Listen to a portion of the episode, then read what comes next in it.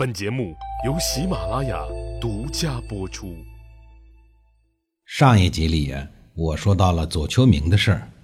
左丘明的一部《左传》，就让世人对春秋战国时期的历史进程、发展变化有了认知。《左传》在中国文学史上和史学史上都有着不可撼动的地位。左丘明和孔子是同时期的人物，他曾经担任鲁国的史官。他为了解释剖析春秋而写下使他轰动于世的《左传》，后来又撰写了《国语》。值得一提的是，左丘明在写《国语》的时候已经双目失明了。这两本著作呀，记录了许多西周和春秋的重要史实，具有很高的历史价值，也是很珍贵的原始资料。由于左丘明的文笔较为生动，所记载的史料也相对的详细真实。他被古今中外的学者誉为文宗史圣、精臣始祖。孔子及司马迁等人也都尊称左丘明为君子。史学界称左丘明为百家文字之宗、万世古文之祖。可以说，左丘明是我国传统史学的开山鼻祖。到了晚年，左丘明的眼睛生了很严重的病。他辞官以后，带着大量的史料和一些个庄稼的种子和树苗回到了家乡。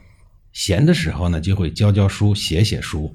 他的眼病啊，也就是在这个时候愈发的严重。不久以后呢，就双目失明了。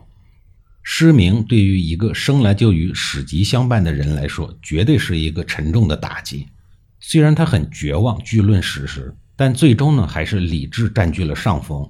一种与生俱来的使命感使左丘明重新振作了起来。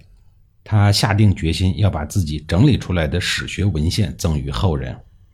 左丘明失明以后，就没办法再像从前一样用笔来记述，他就把这些年来所见所闻通通口述给自己的子孙。《国语》主要记录了西周末年至春秋时期各诸侯国的政文要事和君臣谋议的得失之词。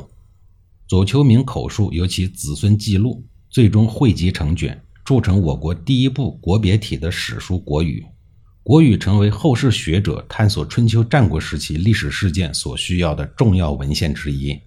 左丘明的故事很容易让人想起一篇小学文章，其中的一句话就是“让有限的生命活出无限的价值”。上天给你关了一扇窗，必然也会给你再打开一扇门。就算门被锁上了，你也可以自己去打开，就如同左丘明一样。说完了颇为励志的左丘明的事儿，咱们接着说齐国的事儿。齐献公在国君位置上整整工作了九年，九年任期内，齐献公将齐国这辆曾经受了伤的战车重新修复完毕，保养的是油光锃亮，还配置了先进的武器，蓄势待发。完成了这些铺垫工作之后呢，齐献公便离世而去了。而齐国扩张的历史使命，自然就顺位交给了他的儿子公子寿，是为齐武公。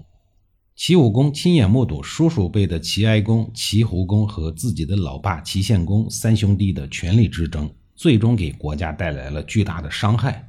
他意识到，还是要与周天子保持亲密，还是要发挥与周天子建立政治婚姻的优势来发展自己。自齐武公的太爷爷齐懿公之后，齐国经过三代之乱，齐国的国力就已经开了倒车。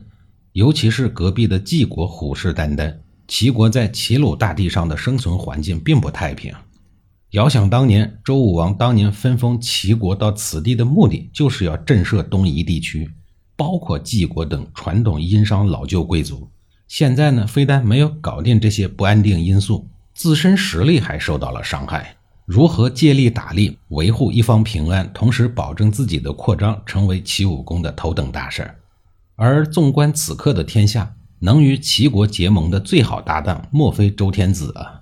但此时此刻的周王室正乱成了一锅粥。先是周厉王被国人赶到了山西置地，与野猪为伍，然后是共和行政。等到周宣王继位以后，齐武公赶紧抓住机会，把女儿嫁给了周宣王。还演绎了前面所说的江后脱簪的典故。至于老爸精心保养的这辆齐国战车，齐武公决定还是先停在车库里吧。在齐国与周天子拉近关系的同时，老对手晋国也适时的和周宣王套上了近乎。而这次套近乎的载体不是人，而是鸡，鸡鸭鹅的鸡。春秋战国时代，周王朝盛行斗鸡游戏。前面我就说过，鲁国就因为斗鸡引发了巨大的政治动荡的事儿。鲁国斗鸡斗到最后，把自己的国家都给斗死了。喜欢四处征战、穷兵黩武的周宣王也是一位斗鸡爱好者，还在王宫里养了不少斗鸡。可是这些斗鸡呀，没有经过科学系统的训练，一直战斗力不强。为此，周宣王对自己的斗鸡队伍颇为的不满。养鸡的内臣们也是整日的惶惶不安，唯恐天子怪罪下来。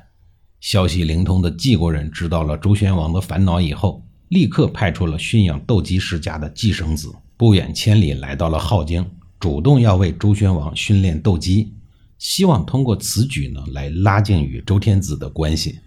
季生子是驯养斗鸡的高手，他有一套祖传的方法。训练了十天以后，周宣王就迫不及待地召见他。询问斗鸡的搏斗功夫训出来没有？姬生子老老实实的禀告周宣王说：“还没有呢。他近期的表现是内心空虚而神态高傲，模样盛气凌人且自恃义气。”周宣王知道鸡的这种精神状态呀是浮躁的表现，看来还没有到火候。又过了十天，周宣王心里憋得不耐烦了，传旨姬生子让他汇报驯养斗鸡的情况。谁知道姬生子说仍然没有训练成熟，并且回话说，眼下的这些鸡们呀，一听到其他鸡的叫声，看到其他鸡的影子，就会有反应。这说明它很容易受到外界的影响，内心还不够坚定强大，起码是心理素质不过关。最后，他劝说周宣王再耐心的等一段时间，如果急于求成，会前功尽弃的。周宣王耐着性子听了他的劝，将斗鸡比赛呢又往后推迟了十天。十天的时间好不容易熬过去以后，还是不见训鸡的消息。周宣王的心中十分的恼火，再也忍不住了，于是派人把姬生子抓进了宫殿。不等周宣王训话，姬生子就说：“差不多了，驯养已经到了关键的阶段。斗鸡目前的目光过于敏锐，虽然有斗志，但心中充满着傲气和怒气。”姬生子巴拉巴拉的说了一大堆的理论知识，周宣王不耐烦地打断了他的汇报，直接问他：“我就问你现在能不能参战？”在这个关键的要掉脑袋的阶段，姬生子是怎么回答的呀？下一集里啊，我再给您详细的讲述。